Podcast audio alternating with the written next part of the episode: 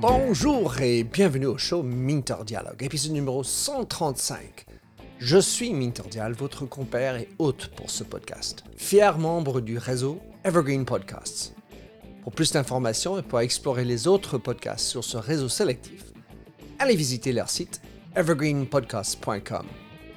Alors, mon invité aujourd'hui est Eric Mellet. Eric est un facilitateur, éclaireur et créateur d'expériences. Il est aussi un grand ami.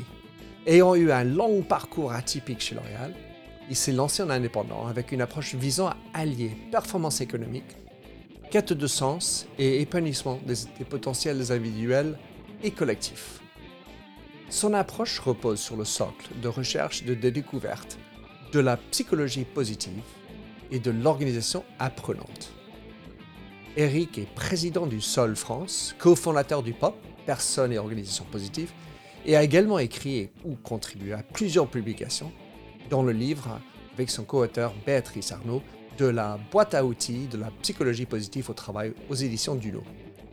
Dans cette conversation avec Eric, nous discutons de son parcours, ce qu'il a retenu de sa carrière chez L'Oréal. C'est quoi la psychologie positive? La culture du business en France? Et comment maintenir un équilibre? De performance et bien-être Si ce podcast vous a plu, merci de prendre quelques instants pour laisser une petite revue sur votre service de podcasting préféré. Plongeons alors dans cette nouvelle émission. Eric Mellet, enfin, combien de temps qu'on se connaît et combien de fois on a bossé ensemble, combien de fois on a dîné à, titre amical. On se connaît depuis un certain temps, mon cher Eric, n'est-ce pas? Ah Oui, je, je, pense, Minter. Écoute, euh, ça doit remonter. Euh, bon, ça ne va pas nous rajeunir, mais je pense 93, euh, 94. Quelque chose comme ça. comme ça, tu étais au Marketing France à l'époque. je pense, la première fois on s'est croisés. Moi aussi, j'étais j'étais France, et après on s'est revus euh, bah, aux États-Unis quand tu étais directeur de marque Redken et que moi j'étais venu là-bas pour découvrir cette marque extraordinaire avant de la, lancer en France. On, va en parler, je suis sûr. Mais donc, tu as, fait presque deux fois plus longtemps chez L'Oréal que, que moi. Je pense que c'était autour de 30 ans. Ouais. Qu'est-ce que tu as retenu de ta carrière chez L'Oréal? Qu'est-ce que j'ai retenu? Bah, écoute, déjà, euh, déjà L'Oréal, comme tu le sais, euh, c'est quand même une grande école, euh, une grande école finalement. Alors, je pense qu'on en prend la mesure quand on en sort, peut-être en tout cas en ce qui me concerne, paradoxalement de l'exigence de performance euh, c'est vrai, euh, mais qui s'accompagne aussi, en tout cas pour ma part, qui s'est accompagné de, rencontres euh, assez extraordinaires tout au long de ce parcours. d'abord, d'abord en France, à travers différents, différents jobs, et puis, puis bien sûr après sur toute la partie internationale. Donc, oui, je retiens une grande école, une grande exigence, mais en même temps en même temps, une, organisation dans laquelle euh, aussi, en tout cas pour ma part, et tu le sais, j'ai eu la chance de, de pouvoir défricher des territoires inconnus et donc de, de, ouais, de donner cours à, à ma créativité, euh, à une forme de, leadership aussi. Euh, voilà, c'est ça, c'est ça que j'en retiens finalement avec du recul. C'est bien. Et le, une thématique qui, va ressortir de notre conversation de, ce soir, c'est certainement pour moi euh, le croisement la croisée entre le côté, le monde anglo-saxon et français. Et, donc, je voulais euh, commencer cette idée à travers la rencontre de Redken. Euh, j'imagine que c'était la, première marque américaine avec laquelle tu as bossé quand tu étais chez L'Oréal. Et, qu'est-ce que tu en es tiré de cette expérience d'avoir été en charge de Redken en France euh, vis-à-vis d'une marque américaine dans un groupe français? Bah, déjà, euh, déjà l'aventure de Redken, pour moi, c'est euh, comment dirais-je J'ai appris depuis hein, que je suis sorti la, notion de déviance positive. Bon, et j'ai Mmh. découvert, on en parlera, voilà, que j'étais sûrement un déviant positif, peut-être qu'on en reparlera plus tard.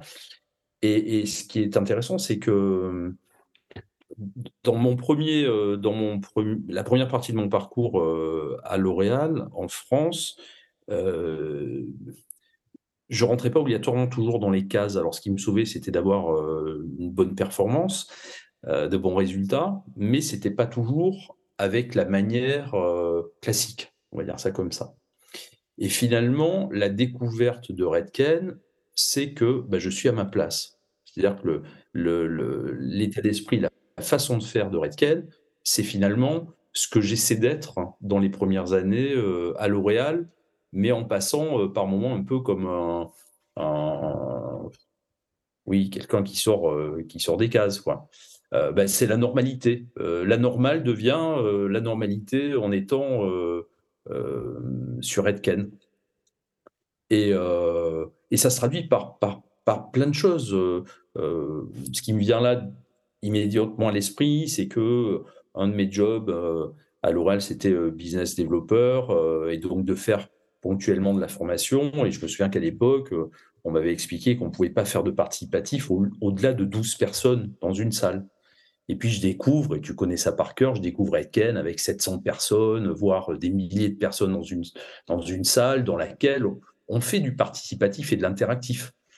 Euh, donc ça, c'est une grande claque. Euh, euh, je découvre aussi bah, la première marque qui a vraiment une raison d'être, en tout cas écrite, hein, ce qui aujourd'hui devient un peu commun. Bah, mieux vivre, mieux gagner sa vie, enfin apporter à, à ses clients, leur proposer de, mieux vivre, mieux gagner sa vie, quelle plus belle, euh, quelle plus belle promesse finalement. Mmh. Euh, donc voilà, je me retrouve euh, tout de suite dans cette marque américaine, oui, à ma place, à ma place, c'est ça. Mmh. Moi, ma, mon observation, c'est que les, une fois qu'on a goûté de Redken, c'était difficile de revenir à la maison mère. Ah, ah oui, mais complètement. ben oui, tout à fait. C'était une tribu. Enfin, je, je veux dire, une fois qu'on est, on se, retrouve dans cette tribu et où cette fameuse euh, anormalité qui, est un prix à payer hein, dans le cadre euh, N'est-ce pas? à l'origine de, L'Oréal, euh, bah, qu'une fois qu'on découvre ça, mais c'est en même temps ce qui est génial dans ce groupe, c'est que finalement, à travers ces différentes marques, ça donne la possibilité à différents caractères, différents tempéraments de s'exprimer.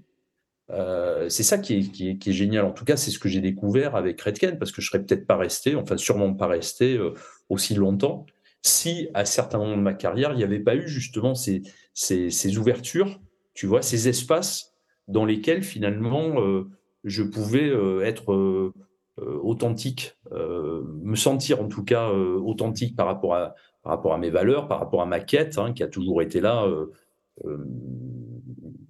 bien avant d'entrer à L'Oréal. Mmh. Et alors, aujourd'hui, Eric, tu euh, as, quitté L'Oréal il y a quoi, 5 ans? Je n'ai pas le chiffre exact. Oui, euh, oui, 6 ans. Et tu t'es lancé en tant que consultant, speaker et coach. J'ai compris que ta, ta raison d'être personnelle, c'est être élève, élève, l'être. Euh, mmh. mais ça, c'est juste parce que je n'ai pas empêché ça de ton site. Est-ce que tu as une raison d'être perso et est-ce que c'est celle-là? Bah, Être élève, élève lettre, c'est plutôt, c'est plutôt une recherche, on va dire, et une attitude face à la vie que j'essaie de cultiver, qui bah, serait liée aujourd'hui euh, à cette notion d'état d'esprit de développement, de growth mindset, en fait, d'être euh, perpétuellement apprenant. Mais euh, ma raison d'être perso, je crois que c'est de. Enfin, humblement, c'est d'essayer d'accompagner les autres sur leur chemin de réalisation personnelle. Voilà et les accompagner notamment, sur le chemin de l'autonomie. en ça, je m'inscris dans dans toute la la ce qu'on appelle la troisième voie en psychologie, qui est la psychologie humaniste, donc Maslow, Carl Rogers, bon, qui m'a énormément marqué lorsque j'ai découvert que je me suis formé à l'approche centrée sur la personne. Donc voilà, c'est cette idée-là. Et, ça se caractérise formidablement bien parce que c'est aider les autres. À partir du moment où sa mission d'aider aider les autres, c'est tellement élevant déjà. Mmh. Ça te, ça t'inspire. Soit. Et, et, donc, tu as écrit plusieurs livres. Tu travailles avec plein d'organisations et d'entreprises. Tu es aussi président de Sol France, on va en parler. si, tu, si tu pouvais nous donner un état d'esprit, enfin un état des lieux, pardon, en, regardant tes clients avec lesquels tu travailles cette année, l'année prochaine, de vos perspectives, comment tu décrirais l'état de lieu, les, les, enjeux principaux que tu vois que tes clients demandent? Où est-ce qu'on en est dans le business?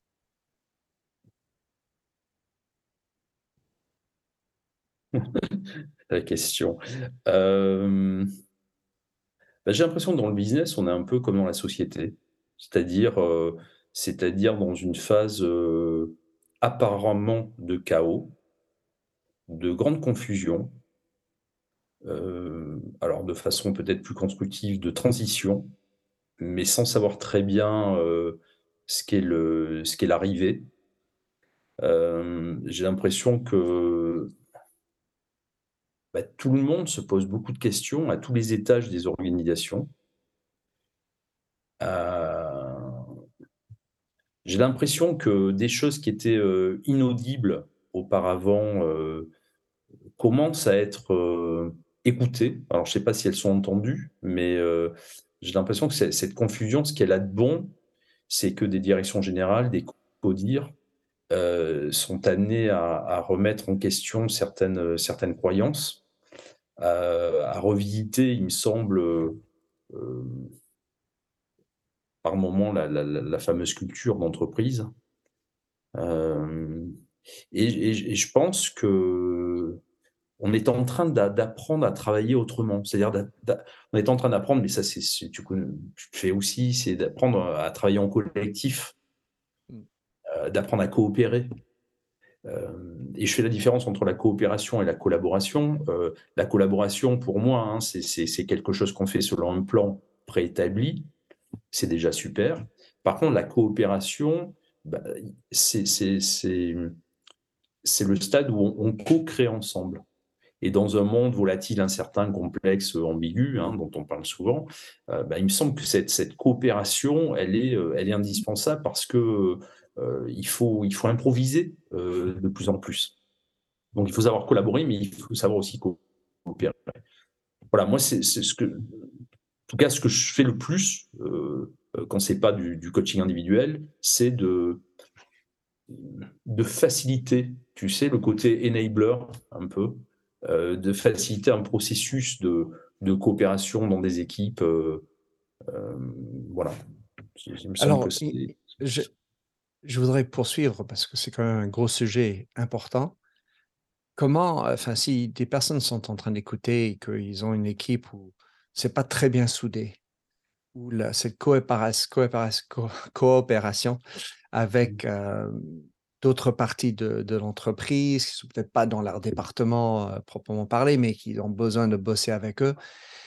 Quels, quels sont les, les, moyens, les motifs pour que on, sent ce besoin, on est capable avec élan de coopérer avec les autres? Mmh. Bah, alors, j'ai l'impression que souvent, en tout cas, euh, dans, dans, la démarche euh, que je propose, ça, passe par euh, d'abord une prise de conscience de l'écart entre finalement ce que l'on vit en tant qu'équipe. Donc, bien sûr, ça passe aussi par une prise de conscience individuelle. Mais l'écart entre ce que, je pense à titre individuel, ce que j'ai l'impression euh, ou au-delà d'une impression, ce qu'on vit dans ce collectif, et donc la prise de conscience du potentiel non réalisé de ce, de, ce collectif si justement il fonctionnait mieux. Et souvent, cette prise de conscience, elle passe par le fait de rendre euh, euh, explicite des choses qui n'étaient pas. Tu vois, ce, travail de, prise de conscience, il me semble le point de départ. Voilà, quand on, prend conscience du, gap qu'il y a entre, ce que l'on vit euh, et, les résultats que l'on obtient et la façon de les obtenir, hein, qui n'est pas toujours euh, très, sympa à vivre aussi, et ce qu'on pourrait faire en s'y prenant différemment, et, que, les, idées enfin, de, chacun sont, sont explicitées euh, là où avant euh, bah, on ne les connaissait pas, euh, c'est souvent le point de départ, à l'énergie de bah, Ok, alors après, qu'est-ce qu'on fait Comment et comment on s'y prend et, on va retrouver des notions de, vision partagée, euh, alors empruntées à l'organisation apprenante ou à la démarche appréciative, voilà, sur laquelle je m'appuie beaucoup.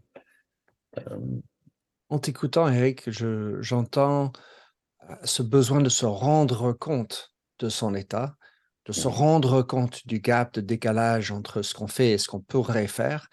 Je me demande à combien c'est important de d'avoir une prise de conscience de qui on est soi-même. Mmh.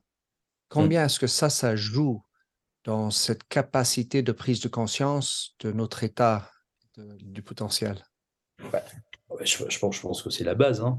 C'est-à-dire que, euh, d'ailleurs, c'est l'une des cinq disciplines de l'organisation apprenante, euh, en l'occurrence la maîtrise personnelle. Euh, Peter Singer parle de tension créatrice, c'est-à-dire cette, raison d'être personnelle, ce que tu me posais comme première question. Voilà, qu'est-ce que je veux faire finalement de, ma vie et en l'occurrence, en quoi mon travail, mon activité professionnelle rentre dans mon, mon dessin plus large.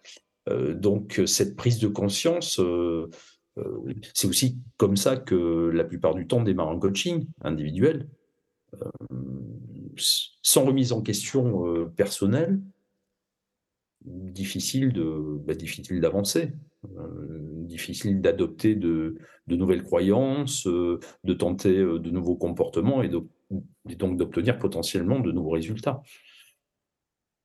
Si je me projette en arrière, je ne sais pas si c'est projeté ou rejeté en arrière, mmh. mais je reviens en arrière. En tout cas, j'avais souvent cette, ce sentiment qu'en France, le personnel se mélangeait pas très bien avec le professionnel. En tout cas, il y avait plein de petites dictats qui disaient style pour être heureux, vivant caché, euh, mmh. qu'il y avait une espèce de paroi entre la vie personnelle et donc on n'avait aucun regard sur la vie personnelle par rapport à la vie professionnelle. Est-ce que c'est toujours de l'actualité ou est-ce que je me suis trompé d'avant? Comment tu réagis par rapport à cette réflexion? Bah, je, pense, je, pense, que tu as raison. Enfin, si on, on se remet effectivement, euh, des années en arrière, euh, euh, moi, quand j'ai commencé ma carrière à L'Oréal, on m'a expliqué que bah, les états d'âme, on les laissait à, l'entrée du bureau. Hein, bon, les émotions, c'était pas vraiment un truc qu'il fallait laisser aller. Bon, cela dit, pour être sincère, quand j'ai découvert effectivement l'approche anglo-saxonne, je ne suis pas persuadé que les anglo-saxons euh, alors en plus là on généralise, mais, mais démontrent beaucoup plus leur, euh, leurs émotions. Euh, ah, en tout cas, tu as tout à fait raison, c'est sûr. Par rapport au latin, en plus, si on pense, si on, si on, on caractérise la vie personnelle avec les émotions, euh, c'est sûr que en termes d'émotions, les, les anglo-saxons sont méchants mauvais là-dessus. En revanche, je parle de cette idée d'être soi-même. Et cette idée, enfin, et, je pense que les anglo-saxons ne sont, pas, forcément mieux que ça, mmh, mmh, mais mmh. c'était beaucoup plus évident pour moi en France, puisqu'il y avait cette espèce de dictat qui, qui que j'entendais constamment. Évidemment, j'ai aussi travaillé dans des boîtes américaines, et, il y avait un peu de ça, être pro euh, tout, euh, il y a longtemps, que pro, etc. Mais aujourd'hui, quand tu, tu travailles en tant que coach euh, par rapport au passé, avoir un coach qui t'aide à, te définir personnellement, c'est quelque chose qui est maintenant bien plus compris bien plus diffus dans la société ou si encore il faut l'expliquer? Bah, non, je pense que c'est quand même ça a explosé. tout ce qui est coaching, tout ce qui est accompagnement, c'est beaucoup plus. avant, on se faisait coacher. comme on allait voir un thérapeute, hein, c'est parce que si on, avait un problème, on avait un problème. Aujourd'hui, je pense que c'est passé dans les mœurs. Hein. Alors avec, avec comment dirais-je, bah, comme toute chose, c'est dérives aussi potentielles, tu vois. C'est-à-dire que je pense qu'il y, a beaucoup plus de place aujourd'hui à. De toute façon, il y a cette recherche d'authenticité, hein, toutes, les, études, tous les sondages le disent. Euh, le Covid est venu euh, euh, on a fait une étude euh, là-dessus euh, avec Sol France en chercheur collectif. Donc le Covid est venu complètement accélérer ça avec justement des prises de conscience hein, sur le plan professionnel et personnel, des changements de vie. Des générations qui arrivent derrière nous, qui sont, je donne des cours à des étudiants, je, vois bien que le, câblage est différent. Hein. ils expriment beaucoup plus tôt certaines choses qui chez nous se sont exprimées plus tard. Donc je pense qu'il y, a un gros changement. Après, après euh, j'ai l'impression qu'il peut y avoir aussi des dérives euh, avec tout ça, euh, notamment le fait qu'on fait porter à l'individu finalement la responsabilité de, de ce qui va bien ou pas bien. C'est-à-dire que quelque part, j'ai l'impression que certaines directions euh, générales ou, DRH euh, euh, s'exonèrent d'une vraie réflexion sur l'organisation du travail.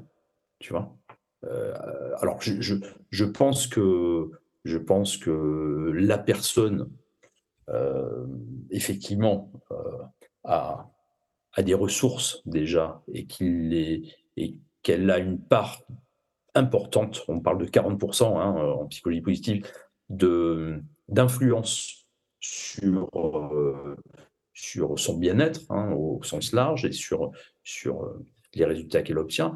Mais je pense que ça ne doit pas obérer euh, la responsabilité aussi de l'organisation du travail et du système dans lequel elle s'inscrit.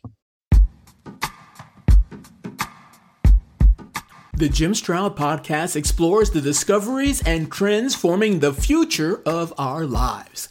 Brain to brain communication, robot bosses, microchip implants for workers, and artificial intelligence replacing human workers are all happening now. If you want to know what's happening next, subscribe now to the Jim Stroud podcast. Oui, enfin, c'est marrant parce qu'il y a le, ce espèce de ironie Car avant, on était sur command and control. Il mmh. fallait euh, autoritaire, euh, je décide, je suis le patron, je tape sur les bureaux et je, je m'impose. Euh, là, on est sur une délégation, j'ai l'impression, qui fait que la responsabilité s'est inversée et il faudrait ramener un peu plus de direction, un peu plus de, de supervision, j'ai envie de dire, sur, la, sur cette responsabilité absolument, mais tu as raison. alors, il y a quelqu'un qui m'inspire beaucoup, hein, qui, est, d'ailleurs euh, une source euh, au départ euh, de, Peter Senge, c'est Dee Hawk. en général, personne ne connaît Dee Hawk, c'est le fondateur de Visa, c'est pas rien quand même. Et, et Dee Hawk, il a défini le, terme de chaotique.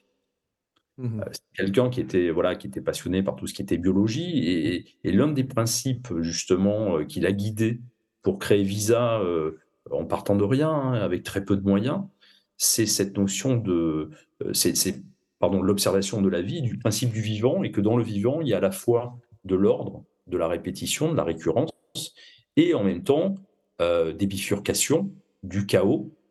Et, c'est comme ça qu'il a abordé euh, Visa comme un réseau vivant, avec ce principe d'ajustement perpétuel entre l'ordre et le chaos.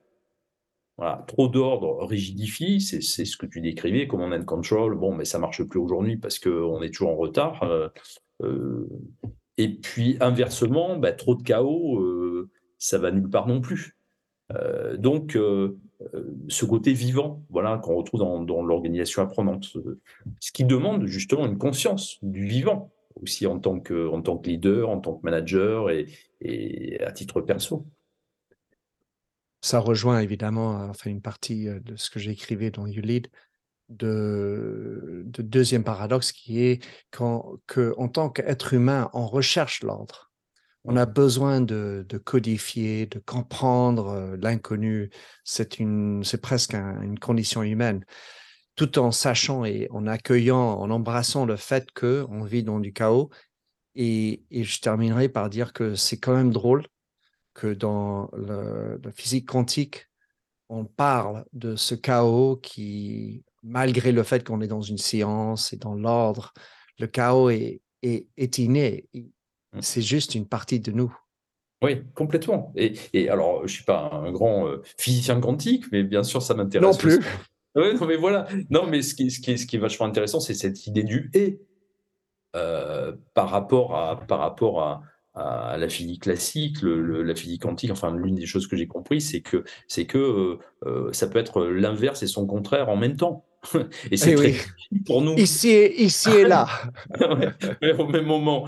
Bon, d'accord, compliqué. Alors, euh, mais ça, cette, cette, confusion mentale que ça inscrit euh, nous amène à sortir des, des choses justement précodifiées.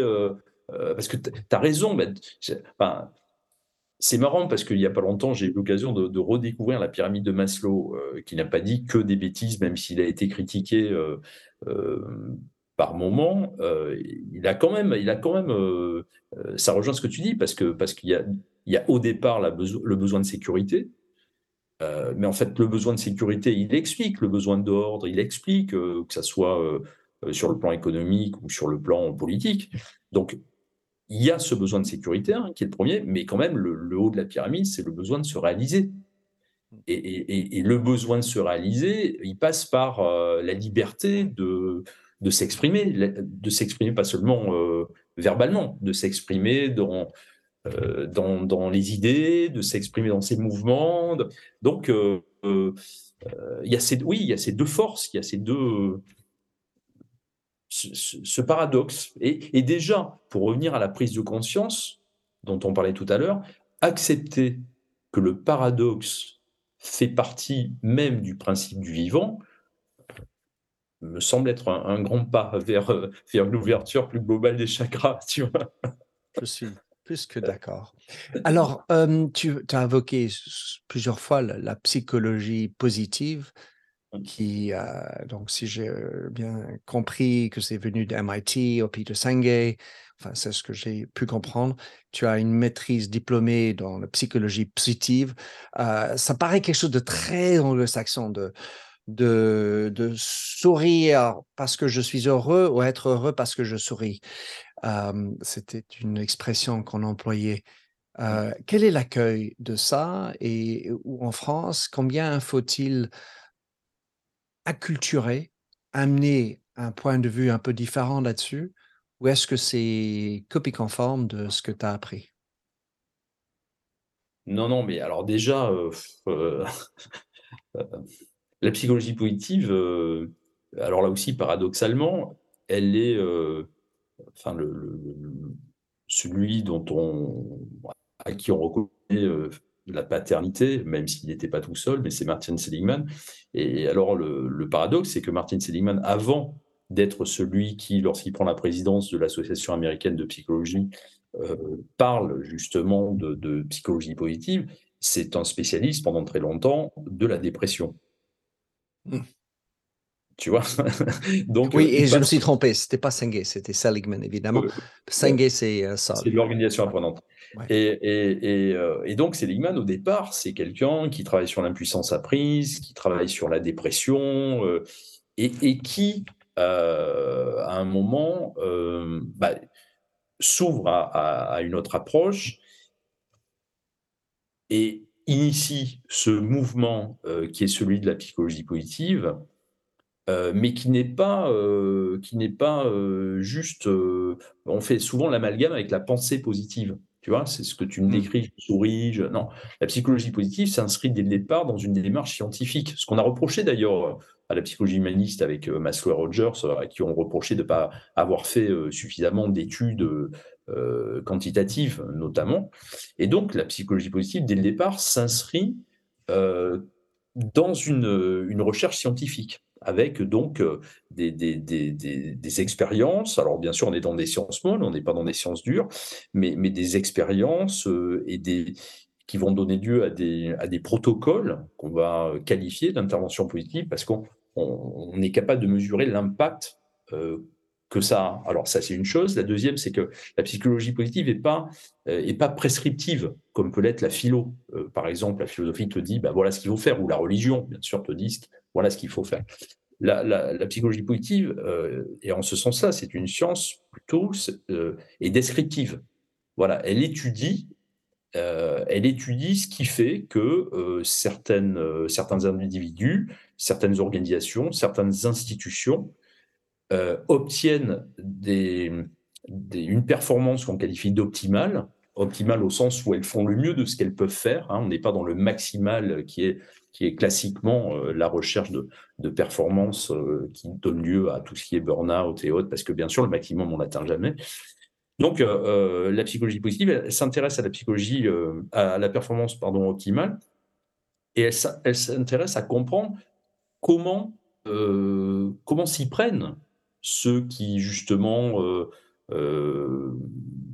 bah, éprouvent du bien-être dans leur vie, atteignent les résultats euh, qui se fixent.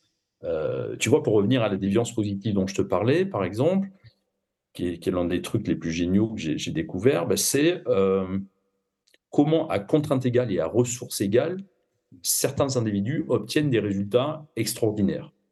Voilà, les mêmes contraintes, les mêmes ressources, bah, des commerciaux, on connaît le sujet, hein, ou, des, ou, des, managers, tu leur donnes, toi qui étais au marketing, tu leur donnes le même argumentaire, d'accord? Ils ont le même budget, bah, tu vas retrouver la courbe de Gauss. Tu vas avoir 10% euh, qui vont avoir des résultats extraordinaires, 80% euh, qui vont avoir des résultats euh, corrects, et puis 10% qui seront toujours un peu derrière. Un peu longtemps. Voilà. Donc, la psychologie positive s'intéresse à comprendre ça, s'intéresse à comprendre, et alors non seulement à comprendre les facteurs, mais aussi, bien sûr, à, aider à travers des, protocoles le développement de ressources comme l'optimisme, comme la résilience, comme, comme l'espoir, comme après plus globalement les relations interpersonnelles, d'accord? Donc ça passe par la communication, le feedback, et puis plus globalement à l'échelle organisationnelle, la notion de, de soutien social, d'état d'esprit, justement, de développement, dont on parlait tout à l'heure, de sécurité psychologique. Tu vois? Euh, Et quid de l'imagination?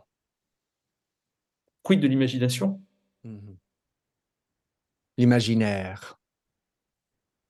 Bah c'est, euh, tu veux dire de l'imaginaire euh, vu par la psychologie positive ou Exactement. Oui, ben, la créativité, dont les, les, les, forces de caractère, hein, qui, sont, qui constituent l'un des piliers de la psychologie positive, c'est-à-dire de la même façon que dans la psychologie euh, classique ou la psychopathologie, on a euh, une classification qui permet euh, justement de, une nomenclature qui permet de classifier les, gens en fonction de, leurs symptômes, ben, les tenants de la psychologie positive ont développé cette notion de force de caractère et de classification. Et, l'une des 24 forces euh, reconnues universellement, c'est la créativité. Et, donc la, créativité, elle est au cœur de... Euh, elle est au cœur, j'ai envie de dire, de, tu vois, en coaching ou dans la, réflexion euh, dont on parlait tout à l'heure avec des équipes, passer la prise de conscience, c'est-à-dire la mesure du gap, bah, il me semble que c'est souvent cette créativité, cet imaginaire qu'on met, en, qu'on met en travail dans un groupe à travers notamment, par exemple, euh, euh, la vision partagée, qui est l'une des disciplines aussi de l'organisation apprenante. Comment on crée une vision partagée, pas une vision partagée de ceux d'en haut qui descend en plus fine sur ceux d'en bas, mais une vision partagée qui euh, implique la, la, possibilité de chacun d'amener justement sa vision personnelle, ce qui va à la fin faire cette vision partagée. Et par exemple, euh, l'imaginaire, ça me fait penser aussi à, à, à une, une des étapes de la démarche appréciative, appreciative inquiry, qui est la phase de dream, où, bah, comme le nom l'indique, on rêve. Je rêve. Ben voilà, on rêve, on imagine de ce que, de ce que serait notre, notre environnement idéal.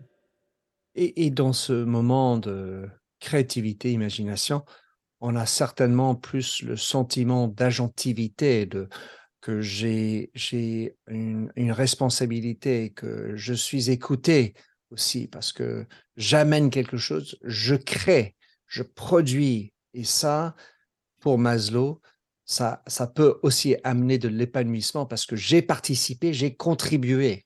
Mais complètement. Et là, tu me demandais aussi tout à l'heure qu'est-ce que, qu'est-ce que, qu'est-ce que je ressentais par rapport aux organisations. Mais enfin, je ressens rien que de très commun, hein, parce que, parce que combien de choses sont écrites là-dessus. Bah, ça touche euh, directement à l'engagement des collaborateurs, qui est un grand sujet. Euh, comment effectivement on favorise l'engagement bah, euh, Est-ce que, est que j'ai une contribution? Est-ce qu'effectivement je, je, crée quelque chose? Est-ce que, je, est que je crée quelque chose déjà à titre individuel, hein, c'est la notion de, de, flow euh, aussi, qui est, qui est, un des sujets de, de recherche. Euh, donc, est-ce que, je, est que je crée quelque chose à titre individuel? Est-ce que, est que avec mon équipe, on crée quelque chose aussi qui a du sens? C'est ce qu'on retrouve. Google a fait une étude, hein, l'étude Aristote, où bah, c'est l'un des critères, l'un des cinq critères d'une équipe performante chez Google. Et puis, est-ce que plus globalement, mon organisation euh, contribue au bien commun. Euh, donc, euh, et, ce que tu dis aussi, ça me, ça ça me fait penser à.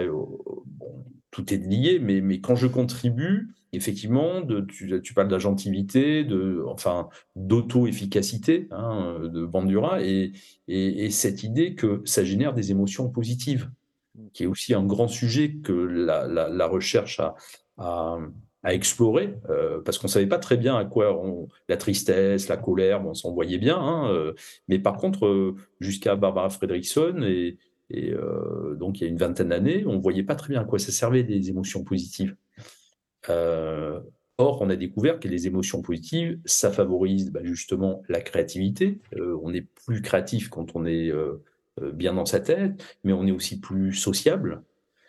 donc c'est important Pourtant, quand euh, il s'agit de travailler de plus en plus en équipe, en collaboratif ou en coopératif, comme on disait tout à l'heure. Bon, accessoirement, on est en meilleure santé, on vit mieux et plus longtemps, euh, euh, et, notre cerveau fonctionne mieux. Donc tout est lié. Est-ce que dans ton, dans ton livre que tu as coécrit avec Béatrice Arnaud, La boîte à outils de la psychologie positive au travail, qui est sorti en 2019 euh, aux éditions Duno. Et j'ai vu qu'il y a aussi une, boîte à outils express euh, avec les huit outils pour favoriser le bien-être et la performance de son équipe. Sympa, qui est sorti en 2021.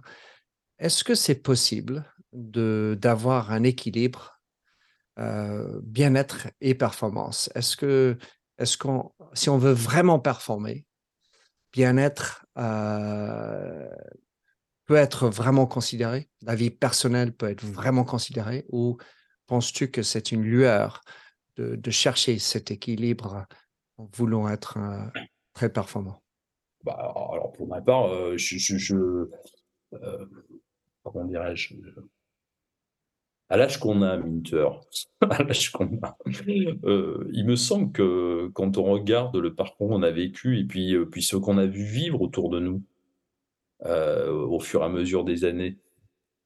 Il me semble quand même que moi, les moments où j'ai le, le, mieux réussi, c'est les moments où j'étais le mieux dans ma peau. Enfin, il y a, y, a, y, y a, quand même un. alors, il y, a une chose qui est du vécu, et puis, puis là aussi, c'est ce que nous dit la recherche. C'est-à-dire que pendant longtemps, euh, le, le, comment dirais-je, le, le, principe sur lequel d'ailleurs on a été éduqué, hein, c'est que euh, ben c'est une fois que tu as atteint un objectif, que tu as obtenu un résultat, que tu es bien dans ta peau, tu es heureux. J'aime pas trop la notion de bonheur au travail, hein, parce que je pense que c'est pas l'organisation de faire le bonheur de ses collaborateurs. Je préfère la notion de bien-être au travail, c'est autre chose. Mais donc, en gros, c'est le schéma dans lequel on, est, on, a été éduqué. Nous, c'est ben, une fois que tu auras eu ce résultat, là, tu seras heureux. Une fois que tu auras réalisé ton chiffre du mois, ben, là, tu pourras être heureux. Une fois que tu seras nommé manager, là, tu pourras être heureux. Une fois que tu seras nommé directeur ou que tu seras dans le codir, là, tu pourras être heureux. Bon, et ça, pendant très longtemps, c'est le, le modèle sur lequel on est. Il y a un chercheur qui s'appelle Sean Accor, qui a réalisé une méta-analyse avec, euh, je crois, 1800, 1800 euh, études, enfin, c'est un truc de fou, et euh, qui, lui, ben, nous révèle que finalement, c'est pas dans ce sens-là que ça marche. C'est que ça marche à l'inverse. C'est-à-dire que c'est parce que tu es bien dans ta peau que tu performes. La performance n'est pas un résultat, la performance, enfin, c'est le bien-être qui est le point de départ. Voilà. J'adore. Alors, pour terminer, dernière question. Eric, nous, comme on dit, euh, comme on t'a dit, on a un certain âge. Revenons en arrière à, Eric, euh, le jeune homme qui se lance dans sa vie professionnelle. Donc, euh, début des années 20 pour toi. Mmh. Mais tu lui dirais quoi comme conseil aujourd'hui? Bah, Je dirais de se faire confiance, de moins se prendre la tête. Avec des, des, des, des questions, avec ce que, euh, avec des peurs, des tas de peurs, en fait. alors qui aident à grandir aussi, hein, parce que finalement, c'est en les surmontant qu'on acquiert une forme de maturité ou de sagesse, dirait certains. Mais je dirais quand même à Eric d'avoir confiance. et puis de, de profiter encore plus de, de, la vie et du, du, temps qui passe. Voilà, pas de ne pas toujours repousser la satisfaction euh, à après. C'est-à-dire de, de, célébrer euh, euh, plus tôt. J'ai mis du temps avant de, m'accorder cette, cette satisfaction. Je ne suis pas sûr d'y arriver toujours encore d'ailleurs, mais, mais tu vois, d'être plus, d'être plus, dans, plus au présent dans ma vie. Voilà, je lui dirais ça je, traduis dans ma petite histoire, c'est le, jardin d'acclimatation. C'est de donner le barbe à papa au début et non pas juste à la fin pour avoir été un bon petit garçon.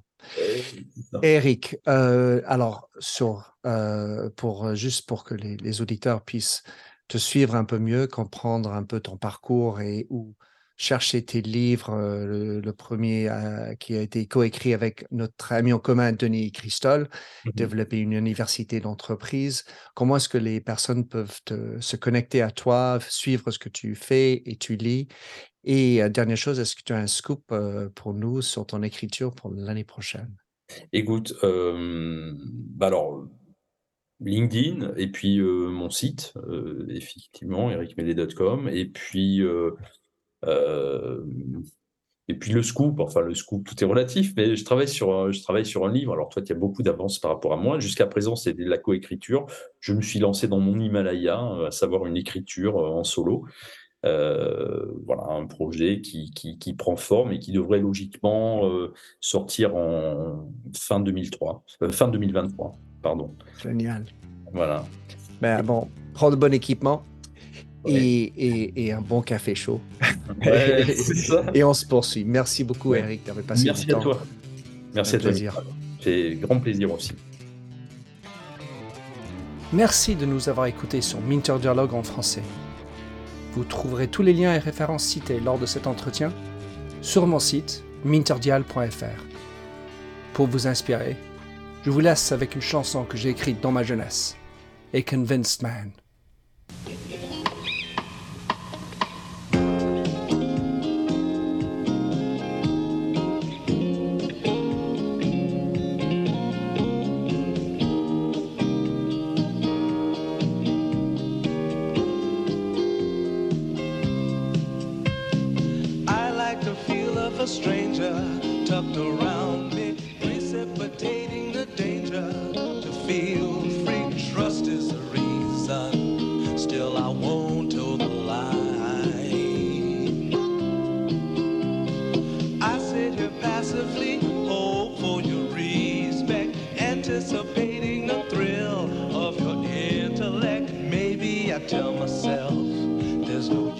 Use in me lying. I'm a convinced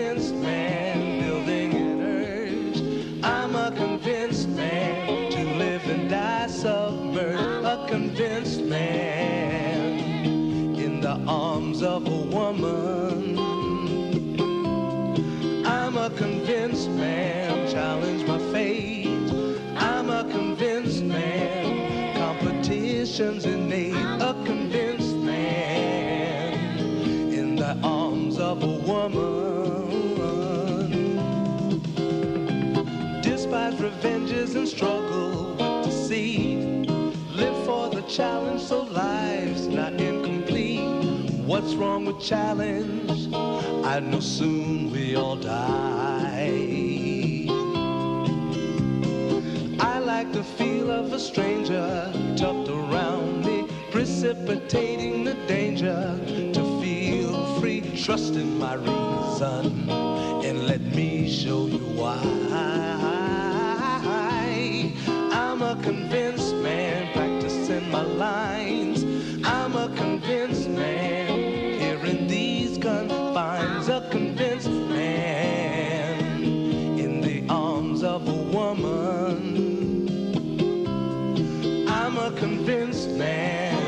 To the test.